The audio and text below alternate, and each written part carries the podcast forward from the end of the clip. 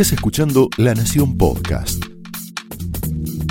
A continuación, Laura Di Marco explora amores y odios de los protagonistas y armadores de la política argentina en La trama del poder.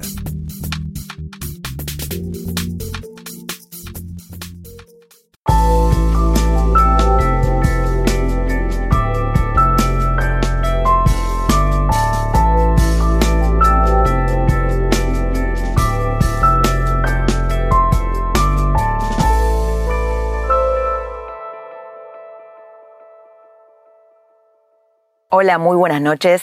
Bienvenidos a esta trama donde nos vamos a meter en un matrimonio violento, que es el que hacen el juego y la política, los, juegos de azar. El juego es una actividad, es una industria que está muy fuertemente regulada por el Estado.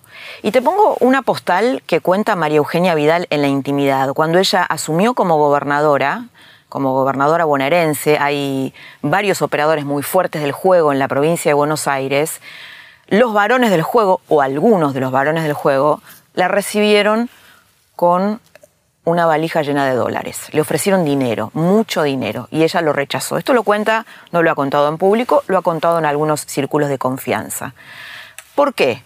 Bueno, hay muchas razones, pero eh, una de esas razones es que las concesiones de los casinos, eh, de las salas de los bingos, eh, son una decisión del Estado bonaerense. Por eso, te decíamos antes, es una actividad muy fuertemente regulada por el Estado. El juego ha financiado, tal como lo ha contado, por ejemplo, Luis Juez, muchas carreras políticas en, la época del kirchnerismo, en la era K.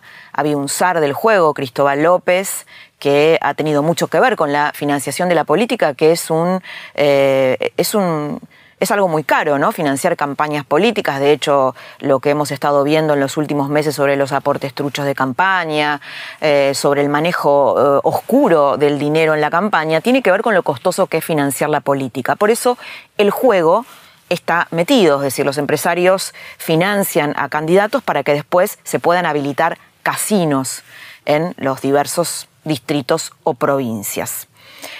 Cambiemos también tiene un zar del juego, no solamente el kirchnerismo, es Daniel Angelici. Daniel Angelici eh, también tiene una conexión entre política y juego. De hecho, eh, empieza, arranca, digamos, eh, el PRO en, la ciudad de Pergamino, que es donde Angelici tiene un bingo, un bingo muy importante ahí. Pero Angelici tiene una enemiga importante, que es la gobernadora Vidal, que le ha puesto coto a la expansión del juego, al revés de lo que pasaba con Daniel Scioli, que en donde cada año crecían un 20% las máquinas tragamonedas en la provincia de Buenos Aires. Bueno, eh, María Eugenia Vidal cerró un bingo en Temperley e impidió la inauguración de una sala, que era la sala más grande de juego en la provincia de Buenos Aires, que es la de Puente La Noria. Y también le impidió a Angelici participar en la licitación de los casinos bonaerenses, que nunca había habido una licitación de los casinos, sino que se les extendía la concesión. Bueno, todo este entramado, por supuesto que tiene un lado B, que son los, las víctimas de esto, ¿no? En general, eh, lo más perverso de este sistema es que las máquinas tragamonedas, los casinos, eh, los casinos con las máquinas tragamonedas, que esta es la, es la modalidad que vemos de instalación en los últimos años, se eh, ubican en los lugares más pobres, ¿no? La matanza, por ejemplo, eh, la facturación de las eh, máquinas tragamonedas excede en muchísimo el presupuesto municipal. Y siempre están ahí porque la creencia de la gente que va a jugar, que muchas veces es gente muy humilde, es que se va a salvar en un casino o en una máquina tragamoneda. Esta es la fantasía enfermiza y finalmente terminan perdiendo todo. La ludopatía está muy vinculada a la oferta, es decir, em, está probado que cuando se limita la oferta, es decir, cuando, cuando hay menos acceso a casinos y a máquinas tragamonedas, la, ludopatía se retrae porque no hay lugares donde jugar. Entonces hay un puente eh, que relaciona una cosa con la otra. Para contarte la primera parte, que es la trama política, lo vamos a entrevistar a Walter Martelo. Walter Martelo es eh, un, hombre vinculado al Frente Renovador, pero es un especialista en el tema juego. De hecho, escribió un libro que se llama No va más, donde se mete en la trama del juego y la política. Y en la segunda parte vamos a entrevistar a Benjamín Silva, que es un psicólogo que trabaja con adictos al juego. La cara, digamos, la otra cara, ¿no? La, cara de la, eh, de la demanda. Eh, y Benjamín Silva dice algo muy, muy inquietante. El jugador, que supuestamente el sentido común indica que juega para ganar, en realidad juega para perder. Política y trama humana en esta historia de hoy que empieza así.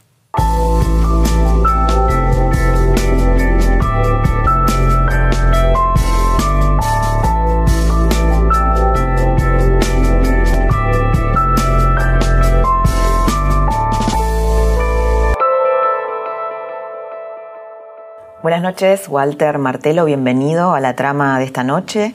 Y bueno, estamos acá para indagar un poquito en la vinculación entre juego y política, juego y construcción de poder. Vos sos un investigador sobre el tema, de hecho tenés un libro, un libro emblemático se llama No va más. Eh, y bueno, quería, quería consultarte en qué punto estamos hoy en el matrimonio, juego y política que siempre fue además un instrumento de financiación de la política, ¿no? Sí, si uno tuviera que analizarlo históricamente, yo diría que estamos en, un matrimonio con conflictos.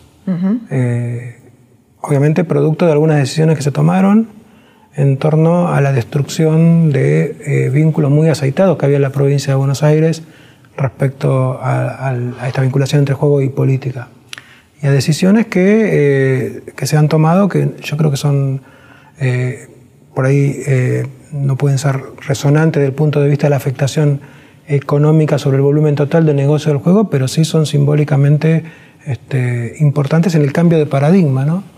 El negocio del juego se inició en los años 90 con Dualde, donde bueno, obviamente intervinieron distintos tipos de actores, pero fundamentalmente eh, los actores españoles y algunos actores eh, locales. Actores españoles, Codere, hablamos Codere, claro, la empresa Codere que hoy tiene 14 bingos en la provincia de Buenos Aires, tiene utilidades eh, en, Buenos Aires y en Argentina que no tiene en ningún otro lugar del mundo donde opera, ni en México, ni en Italia, ni en España. Es más, ellos vienen de un proceso de quiebra y el sostenimiento, sus, sus utilidades mundiales tienen que ver con lo que ganan en en la provincia de Buenos Aires. A partir de una serie de em, modificaciones contractuales y beneficios que le otorgaron administraciones anteriores, eh, sobre todo prórrogas de contrato, que no se hacían por otro instrumento que no sea un decreto. Eh, ante un decreto discrecional del gobernador. El gobernador, claro.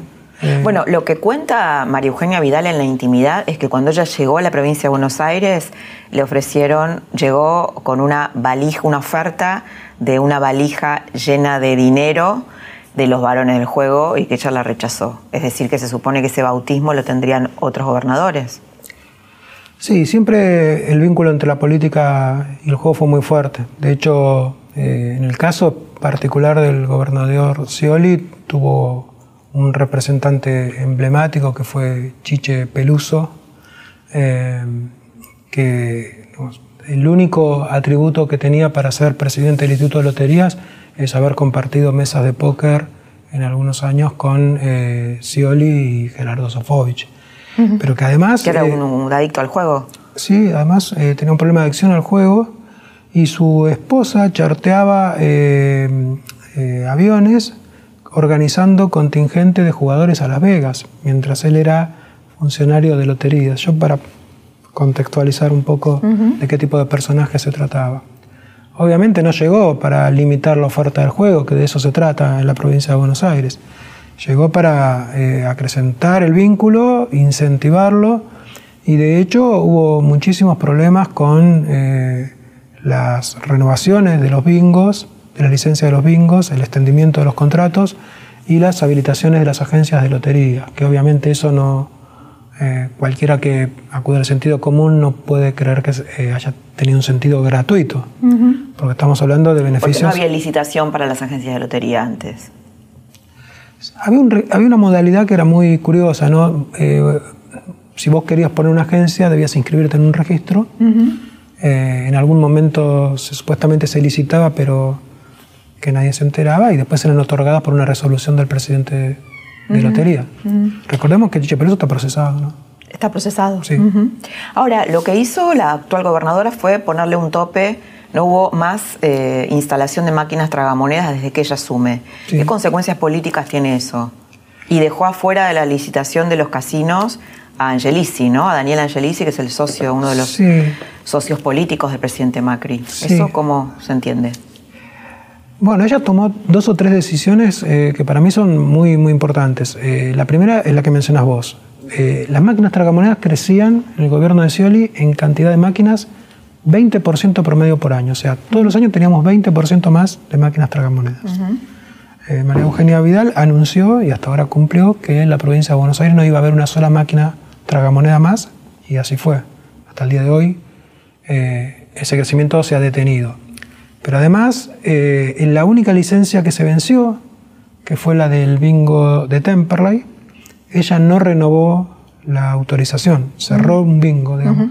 Una cosa que por ahí para la gente le puede parecer que es poco, pero simbólicamente es una actitud muy fuerte porque además ese bingo iba a ser trasladado a Puente La Noria, que es un lugar del conurbano donde hay una muy fuerte concentración de, personas trabajadoras y muy humilde, donde se iba a estar una mega sala de, bingo, la más importante de América Latina, y ella decidió detener ese proceso de, traslado que culminó justamente con el cierre del bingo. Hoy no hay ninguna posibilidad que esa sala se abra.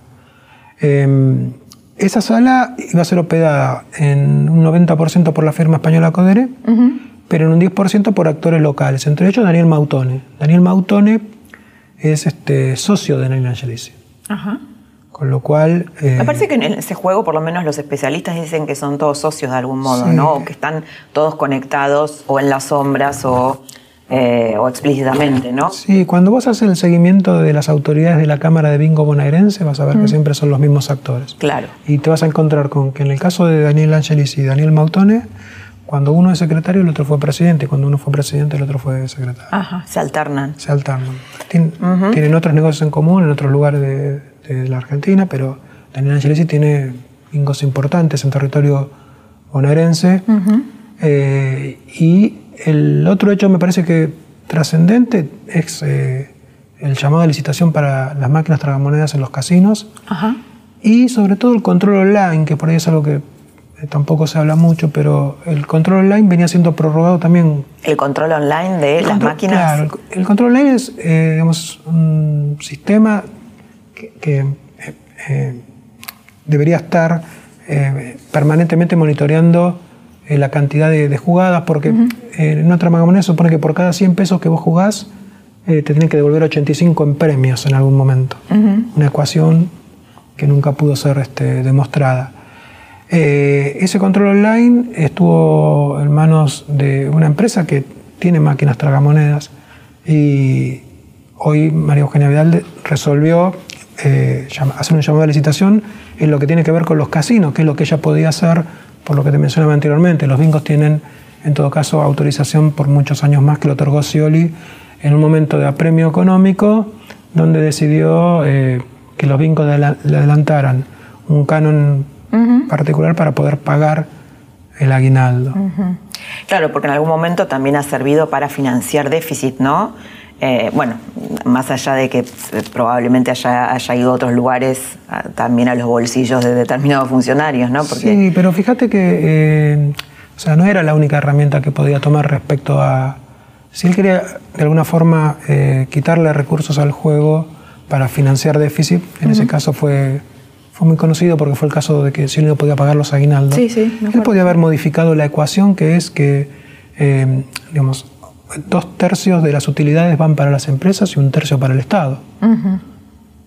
Claro. Y sin embargo, esa ecuación no la tocó, o sea, le dejó las utilidades, le estableció que ese canon, que eso me parece que es un tema este, que también en algún momento habrá que investigar, porque eh, ese canon, digamos, pagar una parte de contado por 10 años más de contrato, pero a su vez una parte en cuotas fijas en pesos. Bueno, pero eso, eso digamos es lo que pasó. ¿Qué pasa ahora? Con, el vínculo, o sea, el, juego financió en muchas instancias, en muchos momentos la política.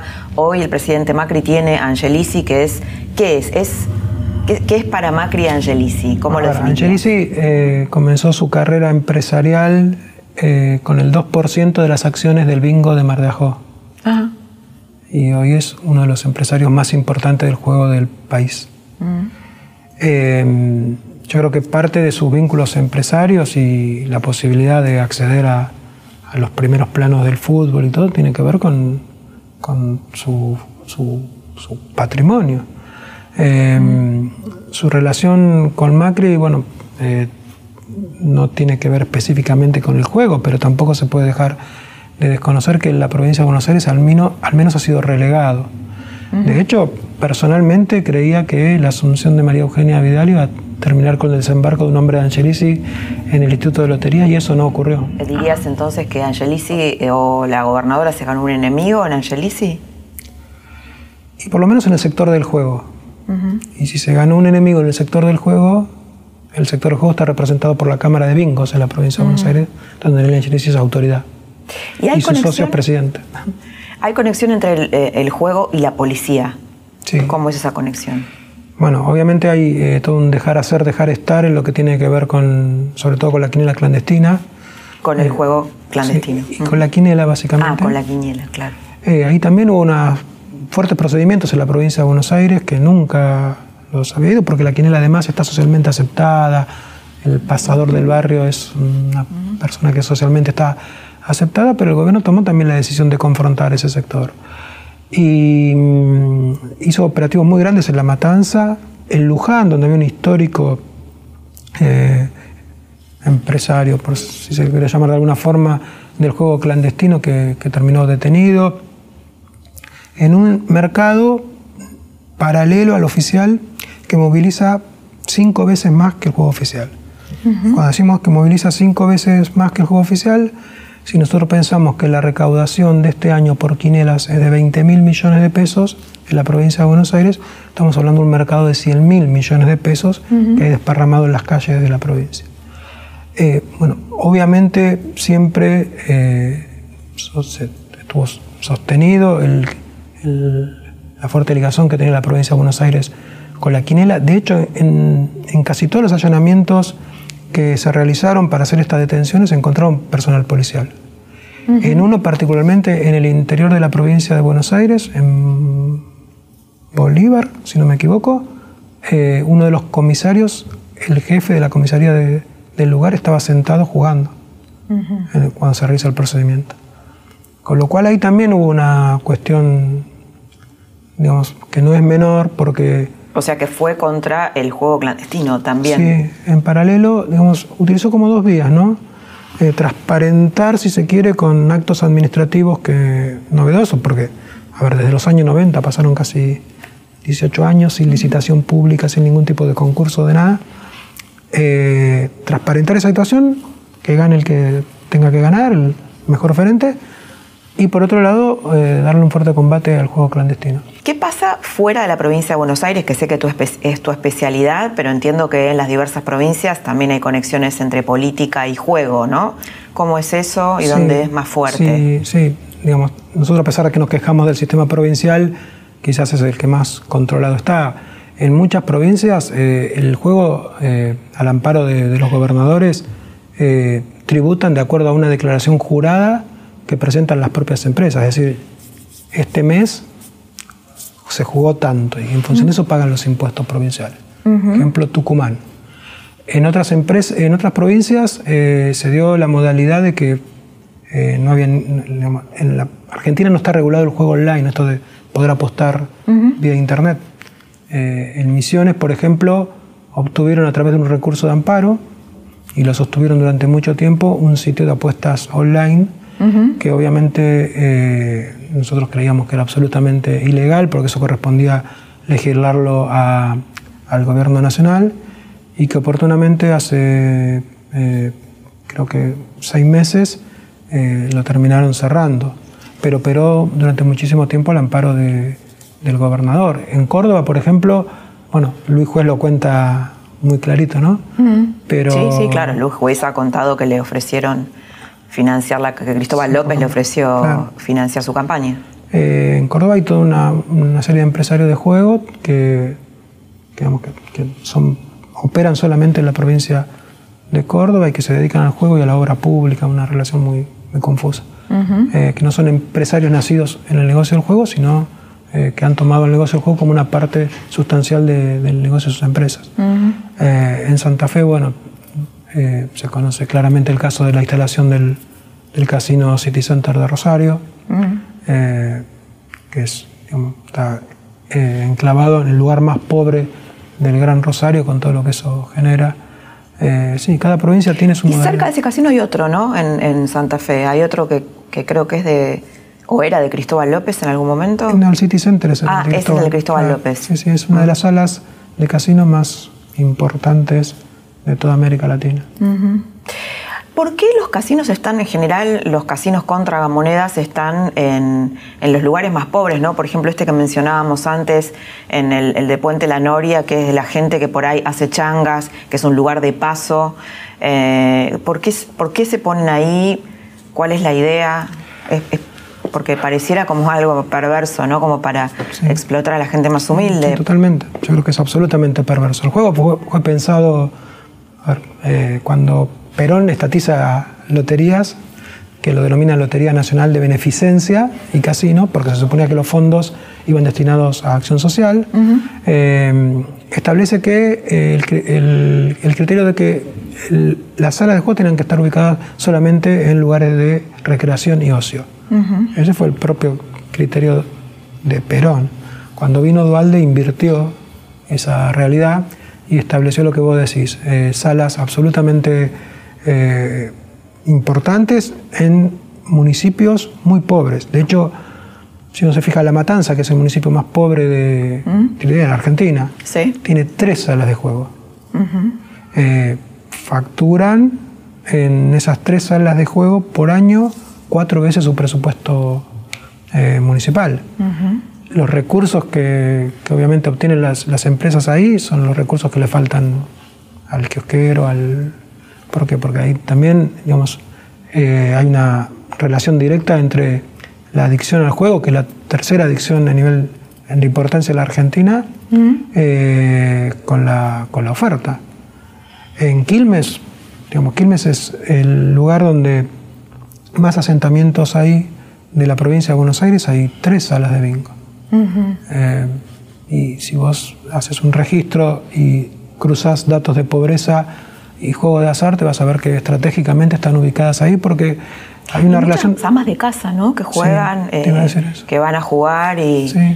Eh, muchas mujeres en las tragamonedas, ¿no? En las máquinas tragamonedas, no sé si tanto en los casinos. Sí, sí, sí. Y eso tiene que ver con que también han, obtenido durante el gobierno anterior, nosotros presentamos un recurso judicial respecto a eso, la posibilidad de permanecer abierta las 24 horas.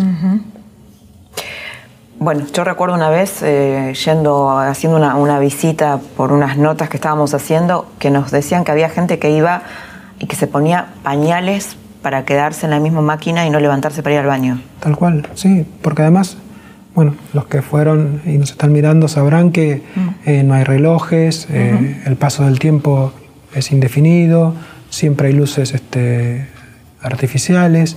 Em, sí, lo de los pañales es conocido o gente que está esperando para jugar en la supuesta máquina que le va a traer suerte, dos horas para jugar media, em, gente que cuelga rosarios y reza frente a la máquina. Esos los relevamientos de campo lo hemos, lo hemos visto personalmente. Walter, vos venís del Frente Renovador, eh, Massa tiene incidencia en Tigre y ahora su sucesor. Eh, ¿Qué pasa con el casino de Tigre? Que también eh, se le va renovando la concesión y también uno podría pensar, bueno, ¿qué pasa ahí? no? Digo, vos formas parte también de ese espacio. ¿Cómo es ese vínculo entre el casino y el, poder político de Tigre? Sí, yo creo que no hay vínculo. además se lo pregunté personalmente cuando me incorporé al Frente Renovador. ¿Qué le preguntaste a Massa? Sí, tenía vínculo con el casino. Y obviamente me dijo que no. Creo que es así porque en realidad había una centralización en cuanto al manejo de lo que tenía que ver el juego, que estaba en manos de, Peluso. Y no se me ocurre que dejaban que dejaran interceder a ningún. Peluso era el hombre de Scioli. Era el hombre de Scioli, y además recordemos que Massa estaba muy enfrentado con Scioli. Eh, recordemos el episodio de ingreso a su casa. Y, sí. me parece que eh, a ningún intendente le, en aquel momento le, habilitarían una línea de diálogo con los sectores del juego porque ahí estaba absolutamente centralizado en una persona. ¿Y actualmente? Actualmente el casino de Tigre está en proceso de licitación. Es uno de los casinos que la, gobernadora ha llamado a licitación con lo cual no se me ocurre que pueda interferir en esa licitación. También hay vinculaciones de Angelisi con la justicia, ¿no? Porque en el 2017 eh, hubo un tema con eh, un fallo en donde le eh, hubo un tema con el, con el impuesto a las ganancias de las máquinas tragamonedas, donde salió beneficiado Angelisi y Lilita Carrió lo denunció a Angelisi por tráfico de influencias. Claro, porque digamos, el Congreso Nacional establece un nuevo piso de ganancias para las máquinas tragamonedas una medida absolutamente justa, a mi criterio. Porque, de hecho, dicho sea. O sea, aumenta el impuesto a las ganancias para las máquinas porque, De hecho, eh, digamos, en Argentina pagan menos que en Italia, que en México, en cualquier otro lugar del mundo. Con lo cual, lo que estaba haciendo el Congreso era ajustar un poco eh, lo que tiene que ver las ganancias a, los criterios internacionales. Se presenta un primer recurso de amparo que no lo presenta Angelici, eh, por unos vincos del interior de la provincia de Buenos Aires, que no, no, no, no ha lugar, digamos. Y atrás presenta uno Daniel Angelici que sí tiene, este, le otorga una medida cautelar de suspensión del pago. De suspensión del aumento. Del, aumento, eh, del aumento del canon, del impuesto a las ganancias. Eh, bueno, el, juez que le otorgó el amparo en general es un juez vinculado a otras causas de juego y siempre eh, históricamente termina razonando la afectación de un negocio que para mí es un negocio de privilegio. Con lo cual, digamos, eh, me parece que eh, esos fallos, en realidad uno debería preguntarse cuál es el criterio del juez a la hora de establecer un criterio para grabar a una empresa o a una serie de empresas que obtienen ganancias que no obtienen en otro lugar del mundo y no hacer lugar a otras medidas que por ahí son, este, digamos, a mi criterio, de mayor justicia respecto a la situación eh, contributiva. Eh, Sobre todo porque además Angelici también tiene vínculos, es un operador judicial y también digamos que en este gobierno hay dos sectores básicamente que ayudan a nombrar jueces. Uno es Angelici. Sí, así parece ser y así lo ha denunciado la doctora Carreo. A mí me parece que digamos, el negocio del juego genera tanto volumen. ¿Cuánto, eh, habíamos hecho hace poco la cuenta, cuánto ganan las máquinas tragamonedas de los casinos bonaerenses? Hoy cada máquina tragamonedas eh, recauda por día 5.600 pesos. Por día. Ajá. Cada día 5.600 pesos. Bien. Es un volumen inmenso porque hay... ¿Y hay cuántas? Y cerca de 12.000. Y vos decías que el tema del control de lo que ganan, o sea, el lavado de dinero es un delito conexo. Y yo creo que por lo menos hay que investigarlo. A ver, hay empresarios que han empezado con un 2% en alguna empresa y, han, hoy son dueños de varios bingos, algunos casinos. Es decir, hace falta más controles, controles serios. Yo creo que el juego en algún momento tiene que pasar el tamiz de, de por lo menos este, el control de los organismos del Estado que están para eso que hasta ahora nunca ocurrió. Bueno, Walter, muchas gracias por habernos ayudado a, conocer muchos más detalles de, una industria oscura por momentos eh, y que, bueno, en un momento de ajuste como está la Argentina, tal vez está bueno poner la lupa ahí. Gracias por haber estado esta noche. No, gracias a vos. Un gusto. Hasta acá escuchaste a Walter Martelo explicando la pata política del juego, del poder del juego. Dice en un momento algo impactante, ¿no? Que Chiche Peluso, que es el ex titular de la Lotería Bonaerense, está procesado. Chiche Peluso siempre sonaba como un probable testaferro de Daniel Scioli. Quédate porque en un ratito vas a escuchar el lado humano de, eh, de este poder del juego, que es la adicción, Vamos a hablar con Benjamín Silva, un psicólogo que trabaja en la recuperación de ludópatas y es imperdible lo que dice.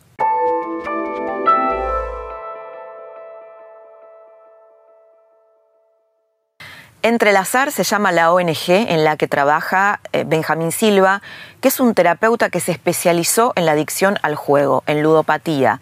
Trata a ludópatas y a sus familias. Y dice algo inquietante, vas a escuchar ahora toda una serie de ideas muy novedosas, pero lo que dice es que el jugador, a diferencia de lo que podemos pensar desde el sentido común, no juega para ganar, sino que juega para perder.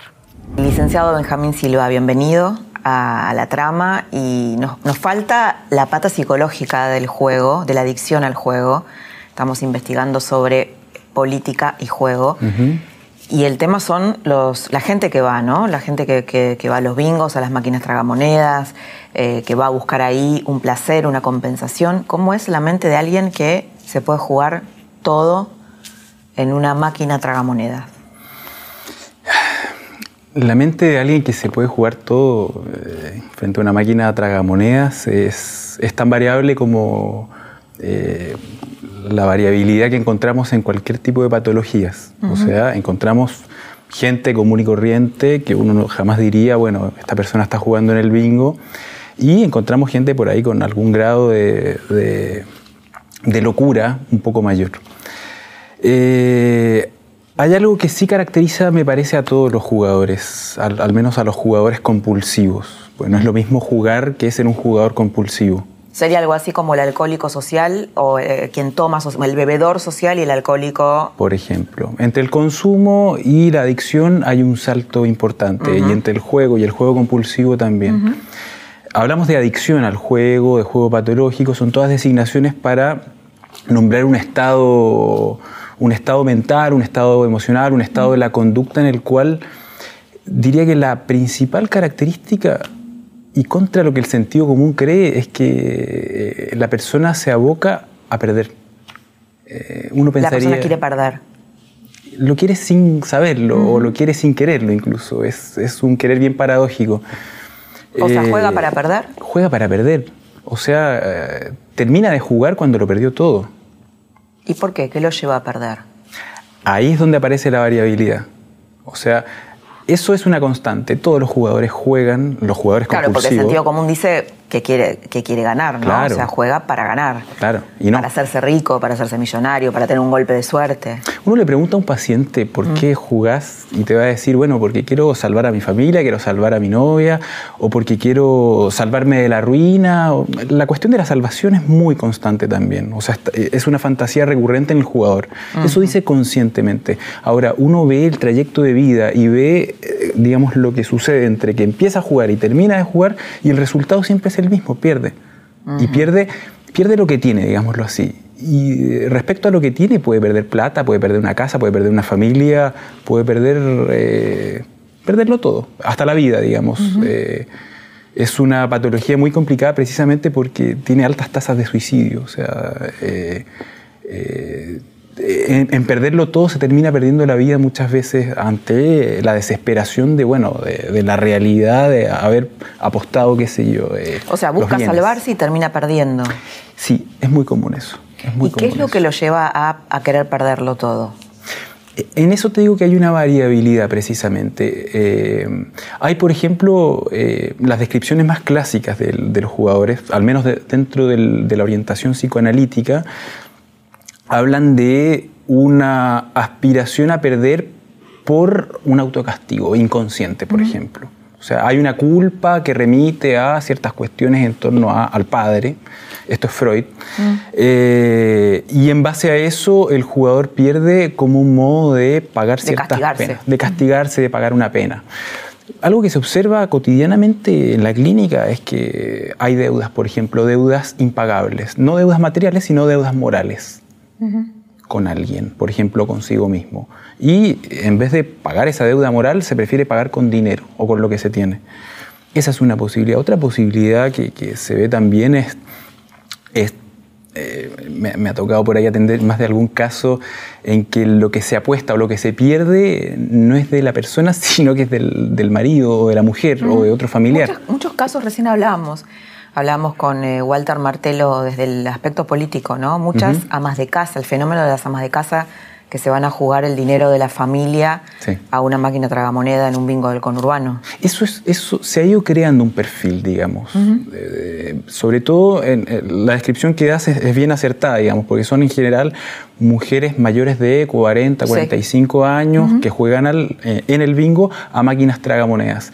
Es un, ese es un tipo de juego bien solitario, bien distinto. Como quien toma solo. Como quien bebe alcohol solo. Habría que pensar que en estricto rigor todo jugador compulsivo está solo. Está solo frente a, eh, en, la actividad del juego. Por más que esté jugando, por ejemplo, póker, que es un juego intersubjetivo, se juega con otros, eh, en su adicción está solo. O sea, hay algo de eso, de esa actividad que no está al servicio de, la interacción. Eh, y, lo, que, lo que vos describís es un perfil que está cada vez más en boga, por decirlo así, el de mujeres que han sufrido de soledad, eh, que van a jugar a la máquina tragamoneda y se escuchan los relatos de estas pacientes a veces eh, descripciones muy, muy interesantes de, la máquina de la máquina tragamoneda. A veces se trasladan ciertas descripciones del marido, por ejemplo, o del ex marido a la máquina tragamoneda. Eh, es, como si se estableciese una relación casi amorosa a veces con la máquina tragamoneda. Eh, eso es una posibilidad, por ejemplo. Recuerdo hace algunos años eh, haber atendido algún caso de una mujer que eh, gastaba la plata del marido y mediante ese gasto conmovía la inconmovilidad del marido, un tipo que no le daba ni cinco de bola. Y a partir de esto, de estas pérdidas... Lo castigaba el marido, en realidad. Lo castigaba y lo provocaba, digamos, le hacía una falta al marido. Eh, una falta donde ella sabía que el marido iba a reaccionar, mm. porque podía hacer otras cosas y el marido inconmovible no iba a reaccionar, pero le tocaban la plata y el marido eh, es como que eh, volvía a sentir interés por ella.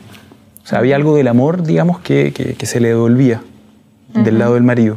Como si fuera infiel con la máquina, una cosa así, ¿no? Exacto. Y, y en efecto producía ese, ese efecto, un efecto de celos en el marido. Ahora, ¿cuál es el límite? Porque vos recién dijiste que eh, había un, modo, digamos, más o menos normal de jugar o de consumir ese juego y en algún punto se pasaba algo patológico. ¿Cuál es ese punto? En general los pacientes lo describen como la sensación de la pérdida de control. Por ejemplo, un indicador muy, muy claro es, entré pensando que iba a gastar mil pesos y gasté mil pesos. Eso ahí se ve que hay cierto control de eso. Ahora, entré pensando que iba a gastar mil pesos y gasté cinco mil, eso ya indica que en la actividad del juego algo se le va de las manos al paciente. O sea, algo, eh, a la persona se, se, le empieza a jugar algo, algo que le resulta ajeno casi.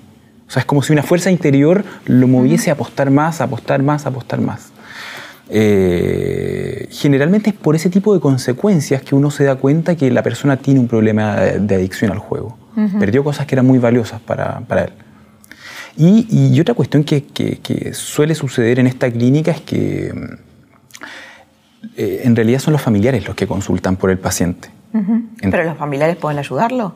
Y sí, sí, sí al menos eh, en, la institución en la cual desempeño mi práctica en, respecto a la ludopatía, que es entrelazar, eh, hacemos un tratamiento que generalmente incluye al familiar porque la fuerza de la demanda de la consulta, digamos, viene de parte del familiar. Y cuando a veces se cae esa demanda, se cae el tratamiento del paciente también. O sea, se trata de pacientes claro, lo que pasa es que es una adicción que afecta a la familia, ¿no? Absolutamente. ¿En general el ludópata es un deudor también? Eh, te diría que sí, te diría que en general sí. o, hay ciertas ludopatías que por ahí son un poco más silenciosas.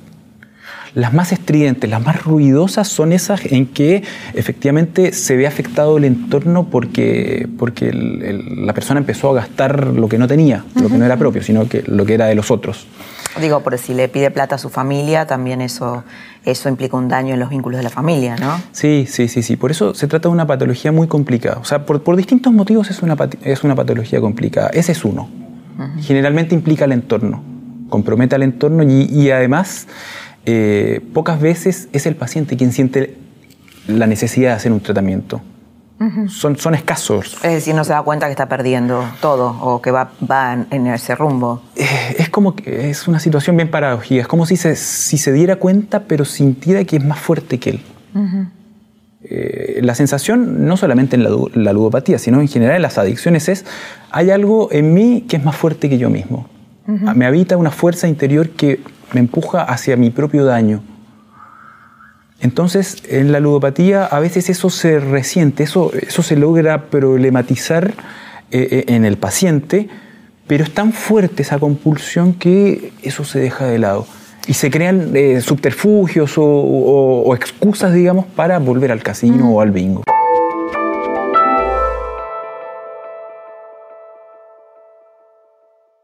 Estoy pensando en la Argentina, ¿no? que también es un país donde mucha gente piensa en salvarse, y no necesariamente es jugador.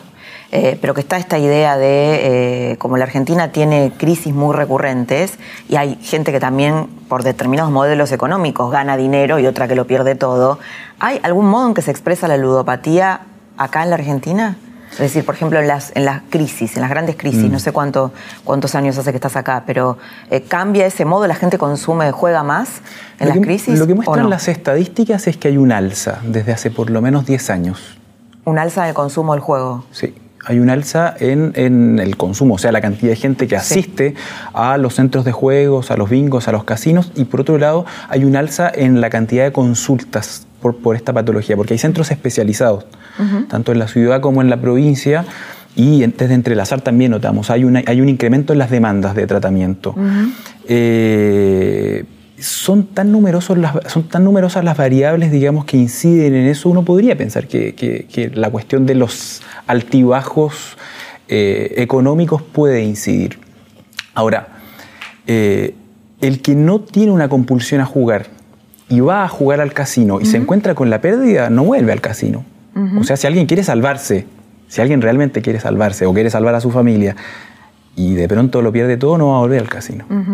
Entonces, ahí entra en juego un factor subjetivo que es irreductible a lo social. En lo social sí influye, por ejemplo, el, aumento en la, oferta. O sea, si hay más bingos, si hay más casinos, hay más posibilidades de que la gente opte por arruinarse de ese modo. Es decir, que desde la política sí incide la, oferta, ¿no? Absolutamente, absolutamente. Sí, sí, sí, sí.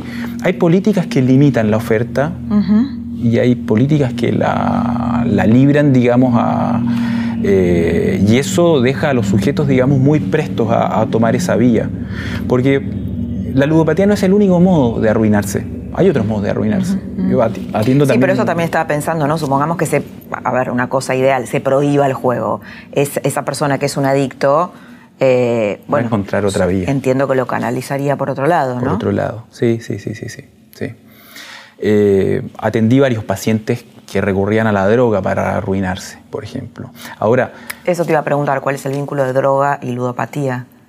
Hoy en día es cada vez más una pareja complementaria. Eh, cada vez existe menos el jugador puro, el alcohólico puro y el adicto o el, drogodependiente puro. Es decir, el jugador compulsivo eh, está cada vez más asociando la actividad del juego al consumo de cocaína, por ejemplo, o al consumo de alcohol. ¿Y por qué? Vivimos en una sociedad que empuja el consumo. O sea, las patologías del consumo en general, que van desde la comida, desde el azúcar hasta el juego patológico, van en incremento no solo en la Argentina, sino en el mundo entero. Entonces, eh, en la medida que la sociedad o que, el, cuerpo social empuja al consumo, eh, los individuos particulares hacen de ese, de ese, estilo de vida, digamos, algo propio. Eh, todos tenemos que arreglárnosla, por decirlo así, con las dificultades de la vida. Eh, cuando el consumo se instala como una cuestión de, empuje social, eh, emergen estas patologías del consumo. O sea, las patologías del consumo son el revés precisamente de la sociedad de consumo, de, la normalidad. que hay una, vinculación con el bingo y los sectores más pobres, ¿no? Eh, por ejemplo, contábamos acá hace un ratito que hay muchos bingos en los lugares más pobres del conurbano, como si fuera un juego de gente más humilde. ¿Hay eh, ludopatías asociadas a clases sociales? Sí, te diría que en general hay, esa correlación en relación al bingo. Eh, el casino de Puerto Madero, por ejemplo, no, ahí no entra cualquiera, digamos. hay mayor selectividad en, las zonas de juego. Pero además está, está ocurriendo últimamente, estos últimos años, que se está diversificando la oferta, lo que clásicamente era un bingo, lo que clásicamente era un casino, hoy en día está en la palma de la mano de cualquiera en un celular. O sea, con los casinos virtuales, con la existencia de casinos virtuales y la posibilidad de hacer apuestas eh, desde futbolísticas hasta, qué sé yo, eh, de, caballos, todo de manera virtual, la posibilidad de apostar y la posibilidad de, perder o la posibilidad de engancharse con el juego hoy en día está al alcance de cualquiera. Se democratizó, por decirlo así, el acceso al juego. O la tecnología también democratizó el acceso al juego, de alguna manera. Sí, democratizar, digamos. Entre comillas, Con comillas, pero se, masifica. Ese es el, término tal vez más adecuado. ¿Y qué grado de recuperación, a qué está asociado la recuperación? Además de limitar la oferta, ¿no? Eh, sí, está eso, digamos. Hay políticas que inciden. Por ejemplo, en la política de autoexclusión, que digamos es algo que se, instaló hace algunos años acá. En Uruguay está instalado hace, hace un poco más tiempo, por ejemplo. ¿Qué es? Es una política que permite a los jugadores, por voluntad propia, pedir que se los autoexcluya de los, de los recintos, particularmente de los casinos. Entonces, piden voluntariamente que no se los deje entrar y eh, en cuanto vuelve a acercarse a un casino, las cámaras lo detectan eh, y eh, aparecen dos patobicas y lo sacan, digamos. Ajá. Que en ese momento es como que perdió, o sea, vuelve a tener la compulsión de jugar. Claro, es, el problema acá es que se vuelve a tropezar con la misma piedra. entonces, ¿Y esa política existe aquí hoy? Sí, sí, sí, sí. Y que para algunos casos funciona muy bien. Ahora, es muy distinto pedir una autoexclusión cuando se está en tratamiento y cuando no se está en tratamiento. Cuando se está en tratamiento, además se trabaja eh, sobre la compulsión. O sea, se trabaja sobre la compulsión, sobre los motivos de la compulsión y sobre a qué responde esa compulsión. Porque detrás de cada compulsión a jugar hay una coyuntura vital que empujó a eso, a ver, que desencadenó ¿por qué no nos una historia concreta? Tendría que pensar en algún paciente que no tenga actualmente, digamos, para resguardar la identidad. Sí. Bueno, volvamos al ejemplo de esta señora que jugaba las por, máquinas. Por ahí en algún hombre, ¿no? Este, pues ya nos diste el ejemplo de la, mujer. Sí, sí, sí, sí, sí. Paciente, por ejemplo, que este, jugaba, iba al hipódromo a apostar a los caballos. Tradición familiar. hijo de apostador, nieto de apostador hay desde, desde el vamos, digamos, una suerte de linaje que, digamos, a él lo acompañó desde siempre, eh, más bien estuvo siempre habituado a ese, a ese ambiente. Eh, empezó a jugar a las carreras en familia, pero el, el, punto, digamos, en el cual eso se desencadena y se transforma en una compulsión tiene que ver con un quiebre amoroso con la ruptura de una relación de pareja muy particular para él. Esa ruptura toca un punto de su subjetividad y de su historia que un poco lo, para decirlo así, lo enloquece un poco. Ahora...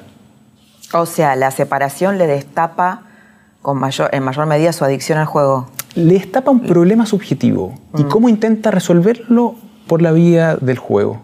O sea, el juego ahí en este caso no viene a ser tanto el problema, sino el intento de solución a un problema, a un problema amoroso y subjetivo, digamos, quedó cuestionado su virilidad esta persona. Entonces, optó por el juego para no saber nada de eso. O sea, para taponar... Para narcotizarse, para anestesiarse. Sí, sí, sí, sí. Eso, eso, eso que decís es, es muy interesante porque eh, es muy recurrente escuchar en el, relato de los pacientes que se produce una suerte de narcosis, una suerte de embriaguez en, el, momento de juego. Como si se emborracharan sin tomar alcohol. Y, hay efectos de embriaguez, o sea, hay efectos de incluso mareo, hay, deslocalizaciones a veces del, tiempo y del espacio.